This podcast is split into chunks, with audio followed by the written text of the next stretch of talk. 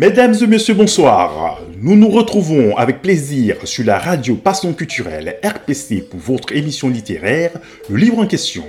Nos chroniqueuses Dani Loni et Lydia Antoine vous transmettent aussi leurs salutations. Chaque vendredi à 21h, nous vous donnons rendez-vous sur la RPC Radio Passion Culturelle pour l'émission littéraire Le Livre en question. Le livre en question, c'est l'espace réservé aux auteurs de livres, romans ou toute œuvre littéraire d'ici et d'ailleurs.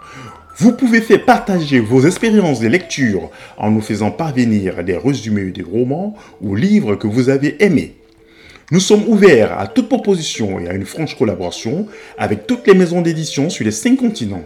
Chaque semaine, nous partageons avec vous notre passion pour la chose littéraire. Un petit rappel, pour participer dans cette émission ou passer dans une émission sur la radio Passion Culturelle RPC, vous pouvez rentrer en contact avec nous via ces coordonnées par email contact la rpcplus.online par le WhatsApp de la radio qui est le plus 33 07 81 28 31 76 ou plus 33 06 26 31 36 77 par le site internet de la radio qui est www.larpcplus.online ou par Facebook en tapant Radio Passion Culturelle ou écrivez directement sur la page like Facebook l'émission Le Livre en question. Vous pouvez aussi nous suivre sur l'application Radio Tuning. Très belle soirée et prenez toujours soin de vous. Vous êtes sur la RPC, Radio Passion Culturelle, la radio de l'universalité culturelle. Pour ce numéro, nous recevons Monsieur Mikanzi, écrivain originaire du Congo-Brazzaville auteur du roman d'aventure, il sera une fois injusticié invisible. Écoutons maintenant notre entretien avec l'auteur. Alors bonjour à tous. Dans le cadre de l'émission Le Livre en question, nous avons notre invité de ce jour, un auteur, Monsieur Mikanzi. Vous êtes originaire du Congo-Brazzaville, auteur du roman d'aventure, il sera une fois un justicier invisible. Alors Monsieur Mikanzi, bah, bon, brièvement, hein, c'est quelques informations sommaires que j'ai de vous. Est-ce qu'on peut en savoir un peu plus sur vous? Ben, Voilà, comme vous l'avez euh, dit, je suis Monsieur Mikanzi. Mon nom complet est Mikanzi Yantete Muntu Yakuzanguka. Cela veut dire Mikanzi Yantete, c'est premier, Muntu, c'est la personne, Yakuzanguka, élevé, euh, une personne qui cherche à s'émanciper à fond l'essor. Donc, ce qu'on peut savoir de moi, c'est que je suis, euh, mon activité principale, intellectuelle en tout cas, c'est l'écriture. J'écris depuis euh, l'âge de, de 17-18 ans, quand j'étais au lycée, hein, où j'avais commencé vraiment l'activité d'écriture. J'avais notamment écrit un recueil de nouvelles et aussi une pièce de théâtre, bon, qui n'a jamais été publiée. Donc, depuis la, ma tendre enfance, j'ai été passionné, je suis passionné par, euh, par la lecture, par l'écriture, et euh, je me faisant au fil de, mes expériences, au fil de mes, euh, de mes, de mes cultures, de mes lectures, j'ai pu en faire euh, une activité, en tout cas maintenant, maintenant une activité euh, concrète. Ce qui a fait que j'ai pu publier ce livre. Il sera une fois un justicier invisible. Bon, ce qu'il faut savoir de moi, c'est que j'ai aussi, je suis aussi parallèlement, je mets une activité dans, sur YouTube où je tiens une chaîne, une chaîne que j'anime, une chaîne intitulée Mikanzi, euh, système Yakuzanguka. Mikanzi, c'est moi, système Yakuzanguka, c'est un système euh, de, d'essor, de, de, développement intellectuel, euh, euh physique, spirituel, en tout cas tout ce processus-là qui conduit un homme d'un état inférieur vers un état supérieur. Et dans la vie, ben, je, comme tout le monde, hein, je, je, travaille. Euh, voilà, je suis en région parisienne depuis euh, euh, plus d'une dizaine d'années. Hum, je suis aussi passionné par euh, par la musique, hein, par la musique. J'aime j'aime chanter parce que je fus dans une autre vie, dans une autre vie chanteur, hein, chanteur de la musique congolaise, vous connaissez la rumba, le ngombolo, et j'ai aussi fait du rap, un peu de rap. Donc voilà, c'est un peu euh, mon univers, voilà, l'art, la musique, l'écriture, le sport aussi, que j'ai pratiqué euh, de manière amateur, hein, de manière en amateurisme. Euh, été footballeur, basketteur, mais je continue toujours à, à, à m'exercer de temps en temps. Voilà, donc j'espère que j'ai pas mal dit à ouais, sujet. En même temps, je vais, essayer de m'attarder un peu sur le côté iconographique. Euh, quand je vois déjà le décor, je vous vois un peu avec les couleurs de la Jamaïque, de l'Éthiopie, et puis la carte de l'Afrique. Voilà. Est-ce que vous êtes dans le mouvement kémite euh, ou euh, dans le panafricanisme? Bon, Bon, qu'est-ce qu'on peut dire? Qu'est-ce qu'on peut dire? Oui, donc dans les icônes, les images, les images parlent. On le dit, une image vaut mieux que mille mots. Donc, vous voyez la casquette, euh, c'est la carte de l'Afrique, parce que je suis africain, hein, je suis euh, africain, je, je, revendique vraiment cette, cette identité. Ce n'est pas pour rejeter celle des autres, mais c'est pour dire que j'aime mon continent, je suis né là-bas, et donc je la porte fièrement, et partout où je vais au monde, je la mets au firmament. Quant à la tenue, ça, je l'appelle la tenue Yakuzangu, c'est-à-dire la tenue de l'essor du développement. C'est vrai, il y a des couleurs vert, jaune, rouge qui représentent, en tout cas, il y a le rastafarianisme, il y a, l'africanité. Et donc, voilà, c'est vraiment, euh, voyez, c'est ma tenue de, combat, hein, le combat, euh, un combat qui est multiforme, un combat spirituel, un combat intellectuel, un combat social aussi, politique, pourquoi pas. Donc, euh, voilà, je, quand je la mets, c'est que vraiment je suis au front et euh, je, je, je, suis debout contre vents et marées pour euh, livrer cette bataille de, de l'intelligence, de la culture surtout, la culture africaine et aussi de la, de la culture humaine, non parce que c'est pas simplement, euh, je réduis pas mon combat qu'à l'Afrique, mais c'est aussi un combat qui veut que euh, le monde entier, en tout cas l'humanité tout entière, soit attentive à ce qui se passe en Afrique, à ce qui se passe aussi dans d'autres pays, dans une une sorte de fraternité, une sorte d'écuménisme hein, euh, intellectuel, politique, social, bref, humain. Voilà. Alors, est-ce que ce livre rentre donc dans le combat que vous menez? C'est dans l'esprit du combat toujours, ce livre? Ou ce en roman, tout cas, oui, oui, ce livre, vous le voyez là, il est là, il sera une fois un justicier invisible. C'est un livre où, je, je en écrivant, euh, j'étais dans un état d'esprit de me dire que euh, il se pourrait que après avoir écrit ce livre, c'est que, en tout cas, que je ne sois plus de ce monde, que je disparaisse. Autrement dit, que je meurs. Donc, je l'ai écrit comme, comme un testament. C'est comme un testament où j'ai euh, j'ai mis toute mon âme, j'ai mis tout mon esprit pour euh, parler euh, de, de, ce que je suis, de ce que nous sommes, nous, intrinsèquement. C'est-à-dire, de l'héritage que nous avons reçu, que moi personnellement j'ai reçu euh, de mes parents, de mes grands-parents, en tout cas l'héritage de tout, euh, de tout ce qui a constitué, comme je dirais, le, le, euh, le, le sous-bassement de l'âme la, de, de africaine, de l'âme de l'Afrique. Donc dans ce livre, vous verrez que je, euh, c'est un livre que je qualifie euh, qui est à la fois un, un roman, un roman, je l'appelle roman essayé ou essai romancé, en ce sens que j'englobe plusieurs, euh, plusieurs thématiques. Je parle de la politique, je parle de, de, de, l'économie, je parle de la philosophie, je parle surtout de traditions africaines, de la culture, des d'ésotérisme, parce que vous verrez que la trame du livre, en tout cas, la trame du livre est une quête, c'est une quête identitaire et surtout une quête spirituelle qui va conduire le, principal protagoniste, en tout cas le protagoniste, protagoniste euh, euh, d'un point où il est, euh, comme vous direz, une table rase, une table rase, en tout cas une table sur laquelle il y a des nez euh, venant d'autres horizons, autrement dit l'Occident, parce que il a été euh, euh, materné par la culture euh, occidentale, en tout cas par l'éducation occidentale. Et donc, partant de ce fait, euh, le, le, le, protagoniste, le héros du livre, va suivre un cheminement, va suivre, comme il dirait, une initiation, une quête initiatique, une odyssée au cours de laquelle il va parcourir euh, plusieurs contrées de son pays, la République royale du Mbeba, hein, le, pays imaginaire, mais qui est un peu partout, hein, c'est la même réalité qu'on connaît. Donc, il va parcourir ce pays-là en quête d'un pouvoir, d'un pouvoir qui réellement existe, un pouvoir ancestral très puissant que je ne vais pas dévoiler ici, mais je vais quand même dire le nom, le Mpini, Hein, parce que nos ancêtres ont nommé les choses, ils ont nommé leur monde.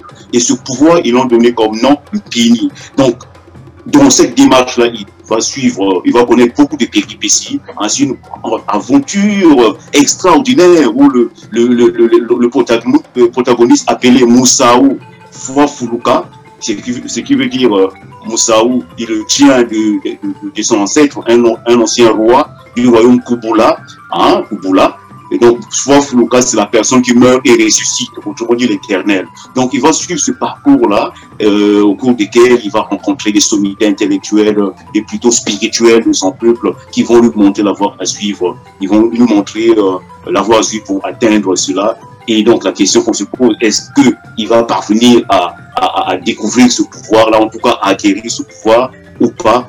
Artistes prochaine et pour ceux qui vont lire le livre, ils sauront s'il a pu atteindre cet objectif, en tout cas cette, ce rêve-là. Voilà un peu. C'est ce qui justifie le titre. Il sera une fois un justicier invisible. C'est cela. Il sera une fois un justicier invisible euh, pour euh, mettre un peu, euh, pour, vous expliquer, en tout cas, mettre le décor. C'est l'histoire se passe dans, vers les années 2050.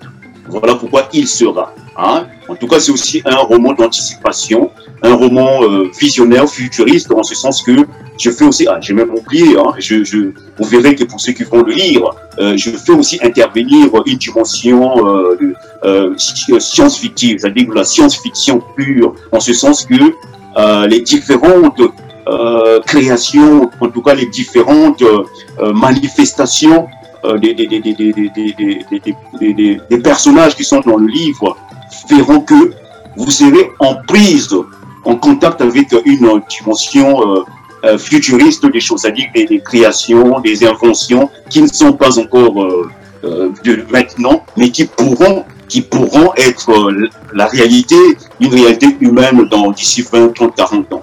Donc, il sera une fois un justicier invisible, c'est le futur qui peut, qui peut être concret, qui peut se réaliser ou pas. En tout cas, c'est je voulais poser une, je voulais, euh, il y a une idée qui me titillait au départ de mettre le titre euh, sur, sous une forme interrogative, c'est-à-dire poser une question. Mais je me suis dit que euh, l'utopie n'est utopie que euh, pour, euh, pour les hommes de maintenant, les contemporains. Hein, il, y a 20, il, y a, il y a un siècle cela, on ne savait pas euh, qu'il y aurait le téléphone portable, on ne savait pas qu'on pouvait se parler à travers Zoom. Et maintenant, c'est une banalité, c'est une banalité. Donc, c'est pour dire que ce que j'ai énoncé, ce que j'ai écrit dans le livre, pourra être une réalité, euh, comme je l'ai dit, d'ici 2050. Voilà de révélation prophétique, peut-être, non? Bon, il y, a cette dimension. Il y a aussi cette dimension, euh, bon, au risque de, de comme on l'a dit, euh, divulgacher hein, euh, le, le, la trame, tout le monde dit spoiler. Hein, non, je, je, vous voyez que je suis partagé entre ces, ces deux euh, dimensions-là. Mais euh, euh, fondamentalement, ce qu'il faut dire, c'est que il y a une dimension prophétique parce que euh, même dans le dans le résumé vous verrez que je parle d'une euh, prophétie parousique ou parousiaque, c'est-à-dire que euh, c'est des choses qui euh, si l'on voit pour, entrer vraiment dans, le, vif euh, au cœur du livre c'est une prophétie qui a été annoncée euh, depuis des siècles que vers les années 2050 il y aura un homme qui sera le retour, qui sera, comme dirait, la réincarnation de ce dit roi dont je vous ai fait état, le roi Moussa Nemo, qui a réellement existé hein, pour tout Congolais, hein, de Brazzaville notamment. C'était un personnage qui a réellement existé, qui était, euh, qui était doué de plusieurs des, des, des, pouvoirs, des pouvoirs surnaturels, en tout cas, ceux qui connaissent cette histoire dans les années 60, 70, 80, c'est un monsieur qui s'est illustré de manière, euh, de manière extraordinaire, mérifique. Et donc, un prophète qui, euh, qui est apparu au Congo dans les années. Euh, bon, vous, savez que le Congo, euh, le Congo, quand je parle de Congo, c'est le Congo avec K. Hein, le royaume Congo et bien même toute la zone de l'Afrique centrale, c'est une zone où, euh, en tout cas, un territoire qui a toujours, de tout temps, euh, eu des, personnages qui ont émergé, euh, qui se sont illustrés de, manière, de manière extraordinaire. C'est-à-dire, on a eu des prophètes comme Simon Kimbangu, Kimbangu. on a eu des Mama Kimpanvita, Kimpanvita qui a été brûlé vive sur le budget par les colons portugais, parce que il y a, y a d'autres, il y a, y a Machua, Machua André, plusieurs de ces, des, des personnages qui se sont élevés, qui ont zangoké, comme je dis, hein, comme je le dis, qui ont zangoké et ont, c'est-à-dire qu'ils se sont élevés, étaient des illuminés, et à travers leur vision euh, prophétique, hein, je vais par exemple donner un exemple, Tata Kimpa, euh, Kimbangu, qui a donné euh, la, la, la, la, la congrégation des Kimbangistes, des Kimbangistes dans la zone du Congo, avait dit, la prophétie qu'il avait dit avant de mourir, après qu'il ait été en captivité pendant plus de 30 ans par euh, l'administration belge coloniale, il avait dit euh, le blanc deviendra le noir et le noir deviendra le blanc. Vous voyez, ça c'est sa prophétie. Bon, comment expliquer cette prophétie-là? Je le dis même dans le livre. Dans le livre, je le dis, je l'explique.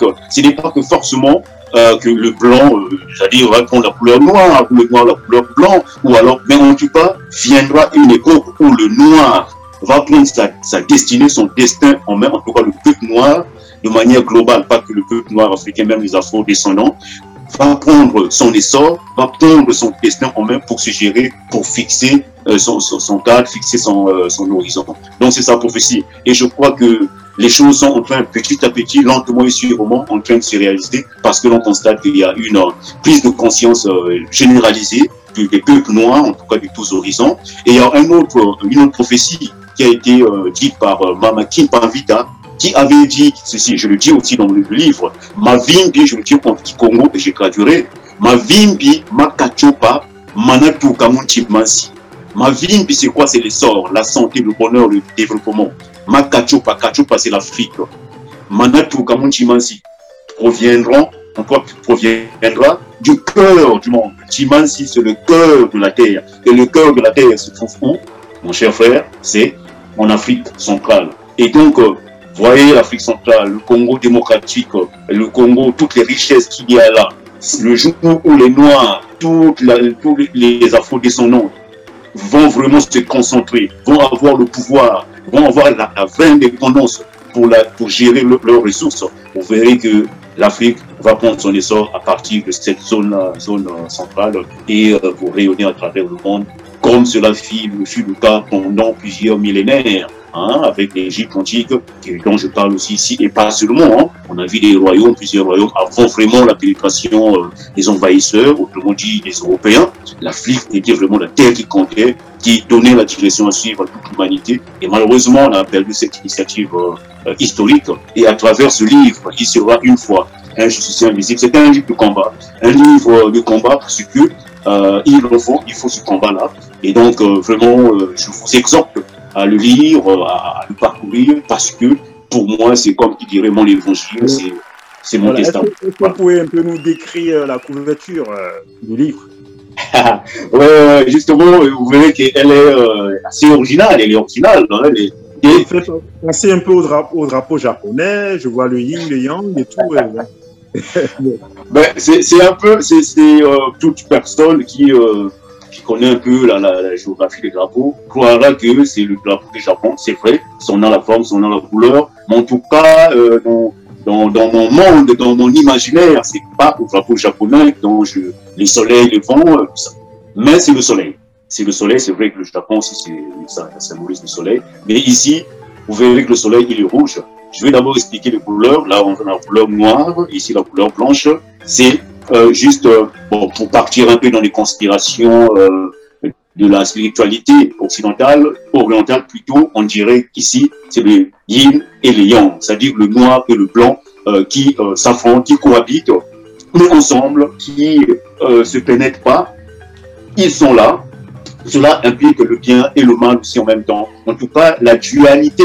Hein, ça explique, ça implique la dualité qui a toujours présidé, euh, qui a toujours été le socle, hein, le socle même de, l'univers tout entier, hein, de l'humanité. La dualité, le bon, le mauvais, le bien, le mal, la richesse, la pauvreté, euh, tout ce que vous connaissez, chaque chose a son contraire. Donc, nous, ces deux couleurs, noir et blanc. Et au milieu, on a euh, cette espèce de, sphère, en tout cas, qui représente à la fois le soleil, mais un soleil rouge un soleil euh, euh, entaché de sang, hein, parce qu'il y a du sang aussi dans le livre, c'est pas pour vous faire peur, mais voilà, la violence existe, il y a des violences qui sont constructives, il y a des violences qui sont euh, destructrices, il y a toute forme de, violence, en tout cas des manifestations humaines qu'on peut qualifier de violence, mais dans certains contextes, cela ne, peut pas être taxé comme tel ou, traité comme telle violence. Donc c'est le soleil rouge qui symbolise le sang euh, le sang versé, le sang euh, euh, versé utilement et inutilement, ça peut choquer plus d'un, mais bon, il y, a certaines guerres qu'on livre, dans la guerre comme la guerre, pour se battre contre l'ennemi, on est obligé, hélas, de passer par là. Donc ça symbolise un peu, ça symbolise la lutte, ça symbolise le sang des héros versés, le sang de nos ancêtres, de tous les ancêtres de, l'humanité, hein, pas du côté africain, mais euh, à travers le monde entier. Donc voilà, c'est un peu ça la symbolique à travers euh, cette couverture. Alors vous suivez donc l'émission, le livre en question. Nous recevons donc Monsieur Mikanzi, auteur originaire du Congo-Brazzaville, il est auteur du roman d'aventure, il sera une fois un justicier invisible. Alors, est-ce qu'on peut faire un parallèle avec votre roman? Il sera une fois un justicier invisible avec le retour du Messie dont on parle dans la Bible est-ce qu'on peut faire euh, les justiciers de Messie entendu qui viendra juger les vivants des morts? Est-ce qu'il n'y a pas un parallèle à faire? Euh, le, parallèle, vous voyez que la vie, la vie, elle est pleine des parallèles. Ce sont que des parallèles en ce sens que euh, chacun construit son monde par rapport à son par rapport à, sa vision, par rapport à sa, à sa, à son, à sa culture personnelle. Le parallèle, on peut le faire pour déjà, pour, dès le départ, il faudrait que je dise des choses comme je les sens euh, ce livre, comme je l'ai dit, c'est un livre de combat, un livre intrinsèquement ou profondément ancré euh, dans la culture africaine, dans la tradition africaine, en tout cas dans l'ancestralité africaine. Ce que nous fûmes, nous les Africains, avant que cela ait été perverti par euh, les peuples exogènes, les peuples envahisseurs. Donc, dans la Bible, on parle du retour du Messie, hein, le retour du Messie, je ne sais pas quand il reviendra, comme un voleur, il ne va pas s'il y a cela. Mais ça, c'est une vérité, si on parle de vérité. Euh, parce que la vérité, elle est comme un miroir brisé dont chacun détient un, un, bout de, un bout de verre. Donc chacun ne mire qu'une petite portion de la vérité. Mais la vérité absolue tout entière, personne ne la détient, aucun peuple ne la détient. Voilà pourquoi moi je dis que l'élévation ne vient ni de l'Occident, ni de l'Orient, mais l'élévation vient de l'or. En ce sens que tout homme a cette capacité, à cette, euh, à cette, cette attitude-là de s'élever, en tout cas d'aller dans les sphères, les hautes sphères de la connaissance qui pourront lui permettre de, de, se situer dans la vie. Et je le dis, c'est une pensée qui est mienne, euh, la foi, la foi nous élimine, la connaissance nous illumine. Je m'explique, j'explique la chose. La foi nous élimine en ce sens que quand tu viens au monde, on te dit de faire des choses. On te prend comme un gamin par la main, on t'amène à l'église, à la mosquée, dans toute, euh, ça, c'est la foi. On te, fait croire aux choses. Mais ça, ça t'élimine en tant que personne, en tant que personnalité, en tant qu'être. Par contre, la connaissance nous illumine parce que en connaissant des choses, en apprenant, en, expérimentant des choses, on s'illumine, on, on transcende toutes les considérations euh, qui sont d'ordre dogmatique. Donc, ici, j'en fais aussi état, hein, à ma manière, bien entendu, c'est-à-dire le retour d'un Messie, en ce sens que la personne qui est le héros euh, principal est descendant et la réincarnation euh, d'un personnage ou d'une personne qui, s'est manifesté de manière prophétique parce qu'il a annoncé des choses, elle a annoncé des choses, elle a fait des choses qui ont permis à son peuple euh, de, de, se transcender, en tout cas d'aller de l'avant. Donc il y a aussi cela, il y a un peu cette considération-là, mais en tout cas rien à voir avec euh, le côté le biblique de la chose. D'ailleurs, que je fustige même ici, je ne sais pas si je peux prendre le temps de vous lire une, un extrait, parce qu'on est là dans, allez-y, allez-y. dans le livre. Hein, la, le, le, le, titre de l'émission, c'est la, la, le livre en question, et là, vous avez le livre en réponse, le mien. Voilà. Donc, on, on, y va. Donc, très rapidement, je vais euh, lire. Euh, comment? Le numéro de la page. Le numéro de la page, on est dans la, à la page 399. Hein, vous commencez par le, dernier chapitre, 399 à 3 à 400. Donc, page 399, 400. Je vais rapidement lire. Hein. Euh, chers amis, les Noirs ont bel et bien une histoire. Ils ont fait bien plus qu'y entrer. Ils ont fait l'histoire. Je vous conseille tous de lire ou d'écouter les historiens noirs tels que le Sénégalais Cheikh Anta le Congolais Théophile Obenga et Lasconi Nissembe, le Béninois Rek Mire Kofi ou le Guadeloupéen Nusere Kalala Omotunde et bien d'autres. Vous découvrirez plusieurs vérités sur le peuple noir qui vont vous ouvrir les yeux. Cela est très important, car nous devons d'abord nous réapproprier notre vraie histoire avant de prétendre à une réelle émancipation, une indépendance totale qui nous mèneront vers l'excellence, vers l'émergence tant annoncée, bref, au développement. Mes frères, chaque peuple sur Terre a originellement sa culture, écoutez bien, sa religion, ses valeurs ancestrales intrinsèques. Le peuple noir a aussi les siennes. Mais hélas, au contact de peuples envahisseurs, elles ont perdu leur quintessence ou ont purement et simplement disparu.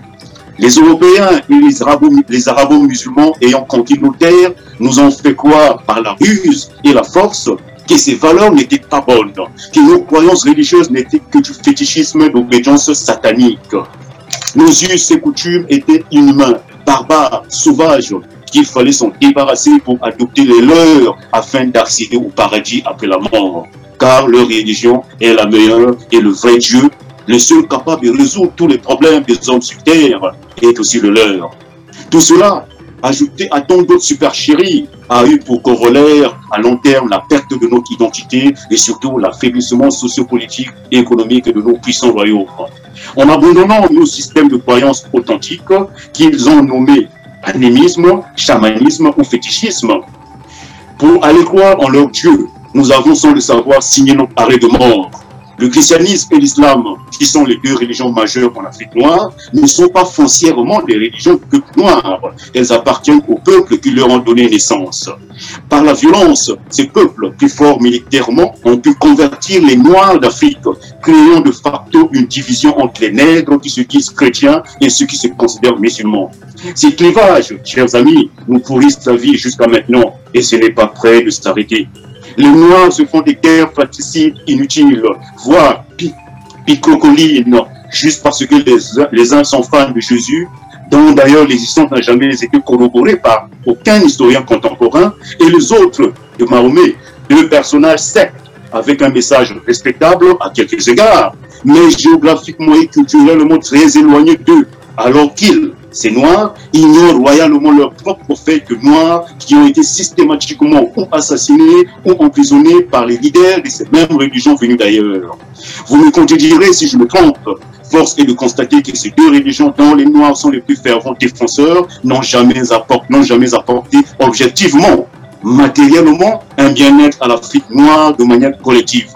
Répondez-moi s'il vous plaît, Qu'est-ce que les églises et les mosquées ont concrètement apporté à l'homme noir qu'il n'avait pas avant l'arrivée du christianisme et de l'islam sur les terres africaines. Ce qu'on lui enseigne dans ses édifices, l'homme noir le savait et le pratiquait déjà, certes différemment, mais c'était tout aussi valable, car c'était basé sur le même principe que, dans toutes les religions que les hommes ont créées sur terre, la foi en un être supérieur régissant la vie terre. En ce qui nous concerne, nous les Noirs, c'est être supérieur, c'est il Mais c'est bien on que vous êtes vraiment lancé dans la passion. Elle est yeah. qu'on va conseiller à nos auditeurs de lire. Très bien. Roman, euh, c'était assez éloquent. À justice, donc on va vous, on va revenir un peu dans l'actualité courante. Alors, comment se porte euh, la littérature congolaise euh, en général actuellement? La littérature, en tout cas, s'il est un domaine dans lequel le Congolais, en tout cas le, Congolais euh, euh, excelle, c'est bien celui-là, celui de la littérature. En tout cas, c'est c'est le seul sujet, je crois, de satisfaction, hein, le seul domaine qui donne satisfaction euh, qui nous donne satisfaction, en ce sens que on a eu, hein, vous savez, le Congo est une terre de littérature. On a eu euh, les, les, les, les, Sylvain Bemba, qui est l'un des premiers écrivains africains dans les années 1940, 50. Euh, il y a eu la vague des, des, des, des, des Chikaya Okamsi, le grand poète, les Henri Lopez, les Sonny Laboutansi, les légendaires, le mythique euh, et maintenant, présentement, on a quand même le représentant, le, le, littérateur, en tout cas l'écrivain le plus connu, le plus populaire d'Afrique, hein, en l'occurrence Alain Mabangou. Hein, et il y en a d'autres. Récemment, il y a même un Congolais qui a remporté le prix, RFI, je crois, Talent d'Afrique RFI. C'est un Congolais, un romancier congolais, un jeune Congolais qui vient. Donc la littérature congolaise se porte très bien, en tout cas euh, dans, dans, la production littéraire. Elle est riche, elle est foisonnante, elle est... Euh...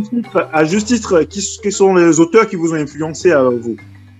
Quel auteur bon. vous a influencé dans votre parcours?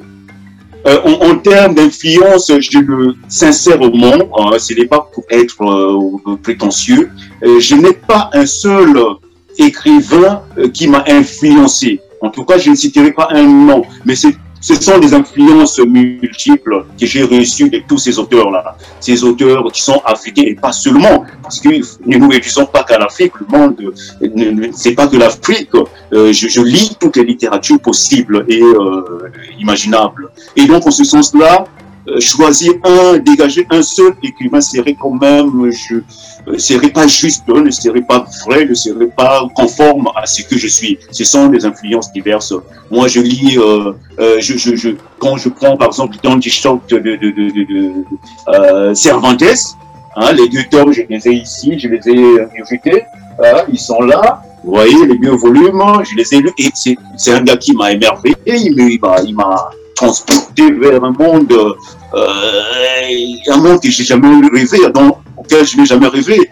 Euh, Shakespeare, par exemple, euh, voilà, c'est aussi dans, son utilisation des, des, des, mots, des métaphores, euh, Molière sans oublier. Donc, la littérature africaine m'a beaucoup influencé, notamment Sonny Laroutancy, euh, que j'ai beaucoup lu, euh, en tout cas quelques-unes de ses œuvres, et aussi, voilà, donc en termes d'influence, c'est des influences diverses. Et surtout, le plus important, comme je le dis, comme je le dis moi dans la vie, euh, si tu veux te laisser une empreinte, une trace dans, sur cette terre, ne cherche pas à devenir le nouveau interne. Agis de telle manière que qu'il y ait de nouveaux toi plus tard. C'est-à-dire que euh, ne cherche pas à ressembler à celui qui, est déjà, qui a déjà fait un nom et qui a fait quelque chose. Tu t'inspires de lui, mais crée, trace ton propre chemin pour qu'il ait des nouveaux toi plus tard, que tu sois aussi une source d'inspiration. Et donc, je suis plus dans cette lancée.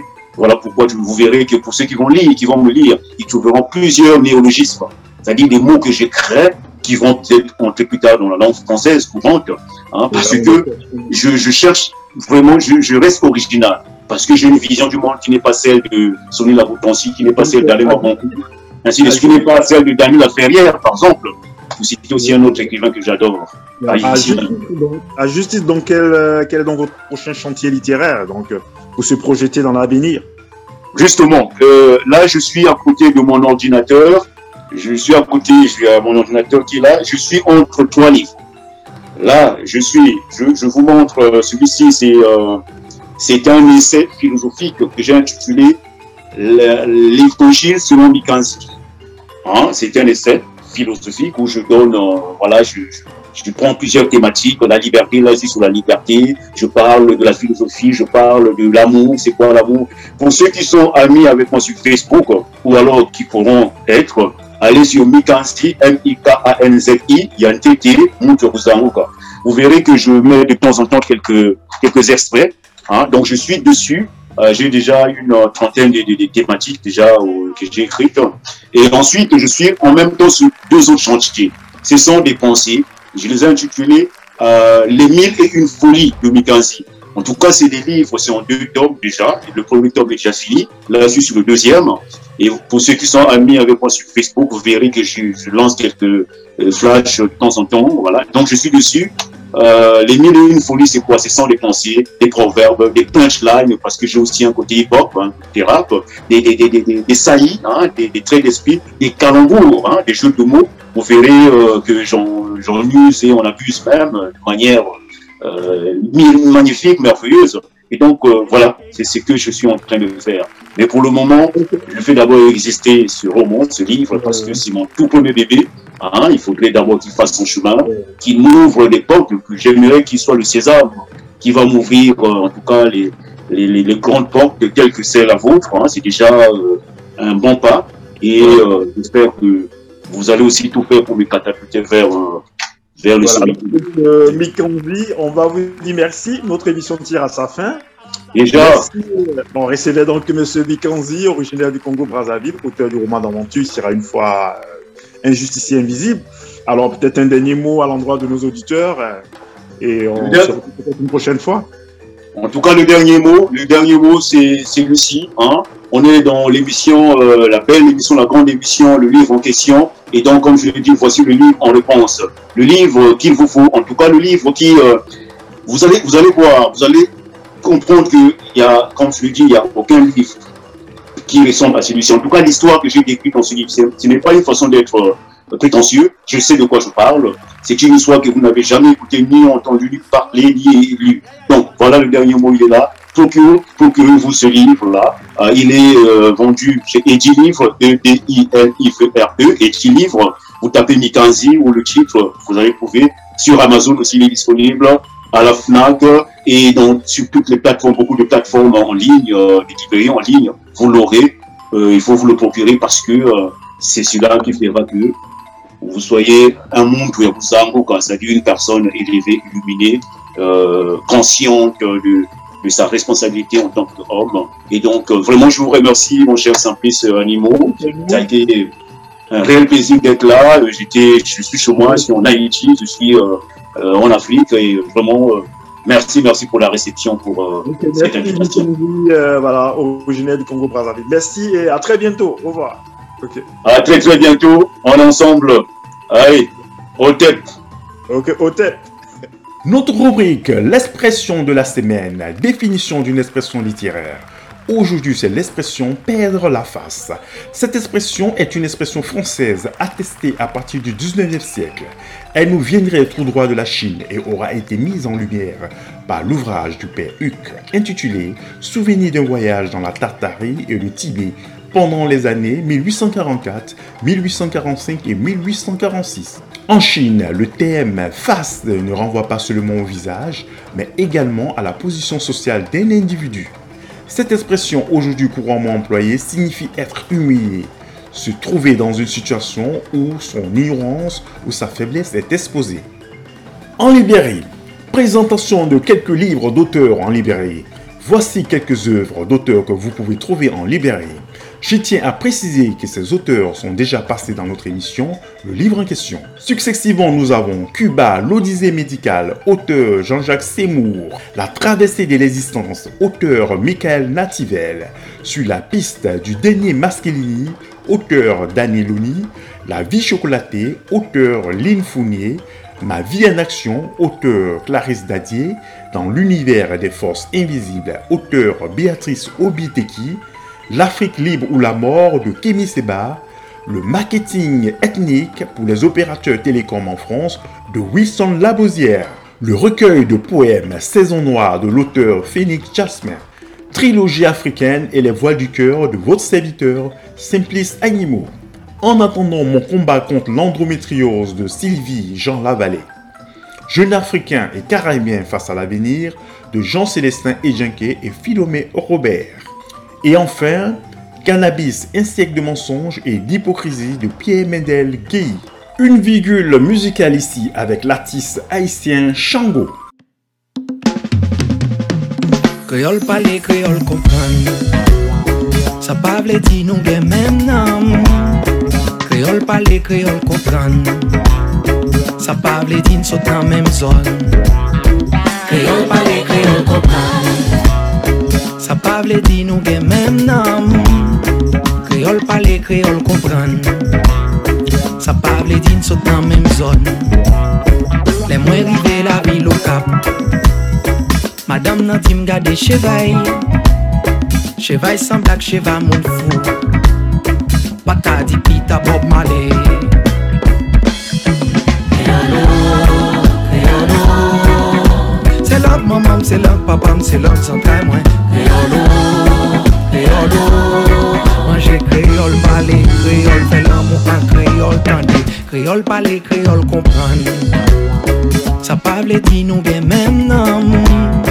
Créole, parler créole, comprendre. Ça parle dit nous sommes dans même zone. Créole, parler créole, comprendre. Ça parle dit nous bien même nom. Créole, parler créole, comprendre. Sa pa vle din sot nan menm zon Lem debake la matine Ti mal la tim pa gen panik Se moun la kara yip nouye Ni mwen ni sot non pe pale Kriolo, kriolo Se l'anglionaj maronaj, se lang peyi mele Kriolo,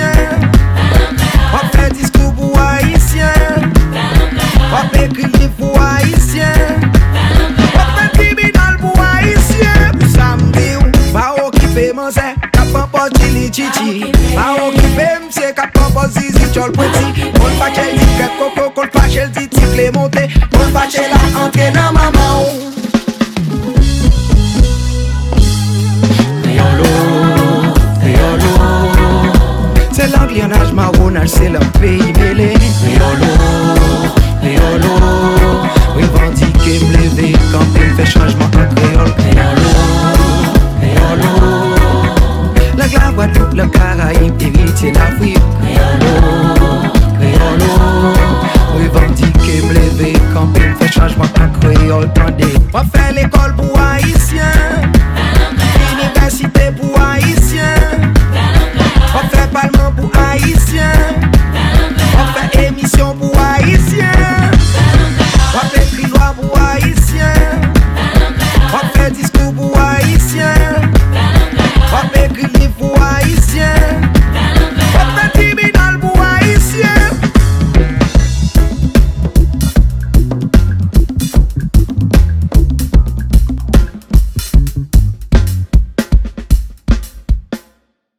Mon coup de cœur ou mon livre coup de cœur, c'est maintenant au tour de Dani Loni pour son coup de cœur littéraire. Pour ces jours, elle nous parle du livre Mais vers la mer où tu te perds par Joël Roy, paru aux éditions Orphy en 2021.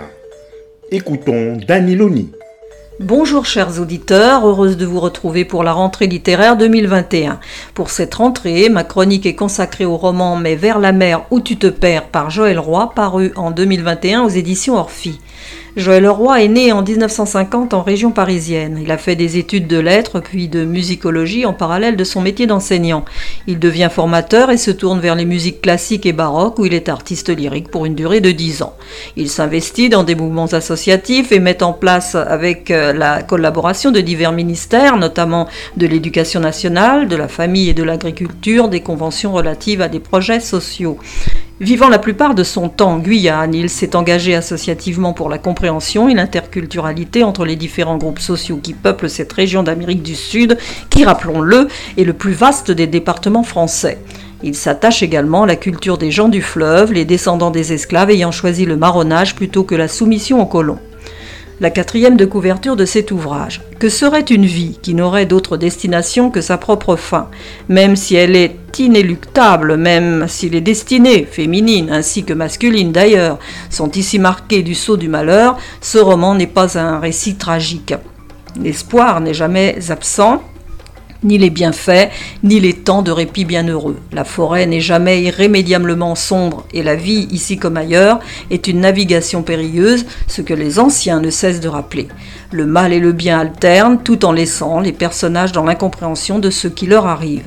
Voici l'histoire d'une femme, porteuse et passeuse d'un destin, qui est, selon la conviction de sa grand-mère putative, une pirogue sur le fleuve qui ne peut jamais retourner à son point de départ, mais qui n'arrive nulle part, sauf peut-être à la mer où elle se perd.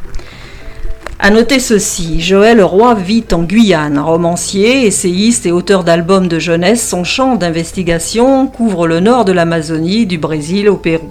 En ce qui concerne la Guyane et le Suriname, ses recherches l'amènent à écouter des témoignages, à mener des entretiens pour tenter de comprendre et de contribuer à faire connaître par ses écrits la culture et la langue des gens du fleuve pour installer un vivre ensemble qui ne pourra se passer de compréhension mutuelle. Outre son activité d'écrivain, Joël Roy est conférencier et intervient en école, collège et lycée. Il est invité régulièrement au Salon du Livre de Paris et au Salon international du Livre de Cayenne en Guyane. Il fréquente également d'autres salons en Europe et en Amérique du Sud, notamment au Brésil. Joël Roy est titulaire des Palmes académiques. Je vous lis quelques extraits de ce roman. Page 30. C'est bien après que ma mère me rapporta les paroles de l'ancienne, paroles de femme en partance. La vie, avait-elle révélé, c'est comme le fleuve. Tu peux le remonter sans jamais en trouver la source, tant il est nourri d'une infinité de petites criques sorties d'on ne sait où dans la forêt. Tu peux aussi le descendre, mais tu arrives à la mer où tu te perds. Ta vie, c'est une pirogue qui ne peut retourner à son point de départ, mais qui ne va nulle part.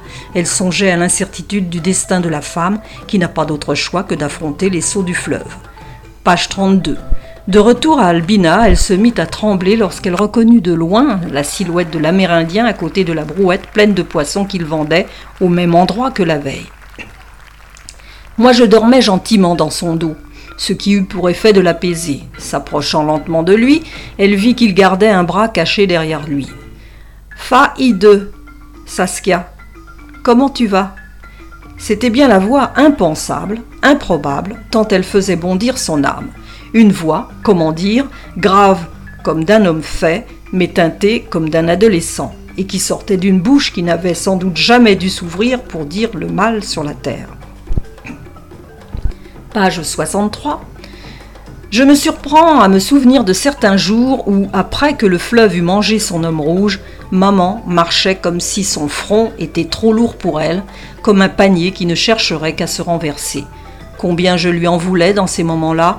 Je n'étais alors qu'un petit noyau qui n'avait pas encore germé, à peine une petite graine voulant jouer avec le vent, se laisser plaquer par lui, basculer, rouler sur le sable, quand la tête de Mam Saskia était comme un caillou, une pierre trop lourde à déplacer. Et moi, aujourd'hui, ne suis-je pas devenu comme cela, un rocher en équilibre, prêt à basculer dans le vide? J'ai décidé de partir, de fuir ce lieu qui a vu mourir toutes mes mamans mon sentiment sur cet ouvrage. Malgré les aspects tragiques de ce roman, qui se veut être le témoin de vie au bord du fleuve qui sillonne entre la Guyane et le Suriname, Joël Leroy nous fait découvrir la dure existence des Bushinengue et des Amérindiens qui doivent constamment se protéger des prédateurs qui viennent d'ailleurs dans le but unique de profiter des ressources de leur terre. Les femmes et leurs lignées notamment sont ici représentées comme les piliers du cercle familial, et c'est sur elles que repose la lourde charge de perpétuer les lignées à travers le temps. Tour à tour malmenées, souvent violentées par des étrangers cubides sans état d'âme, leur féminité constamment brutalisée, ces femmes du fleuve trouvent toujours la force de se battre, de lutter malgré tout. Elles ne sont pas résolues à perdre ce qu'elles ont eu la peine de construire. Il y a bien sûr le regard occidental qui découvre la rudesse de conditions de vie intimement liées à la nature dans sa plus stricte dimension. L'auteur dans cet ouvrage leur rend quelque part hommage pour leur résistance dans l'adversité. La mort rôde sans cesse, mais la vie continue à travers les lignées qui ne font que gagner la partie que l'on croyait perdue. Des témoignages, un récit dont les moments de bonheur intense qui explosent aux yeux des lecteurs nous réconcilieront avec leurs épreuves. Chers auditeurs, merci pour votre écoute et votre fidélité. Excellente rentrée, prenez soin de vous et à très bientôt. Alors pour finir, voici notre rubrique, le proverbe ou citation du jour. La citation de ce jour.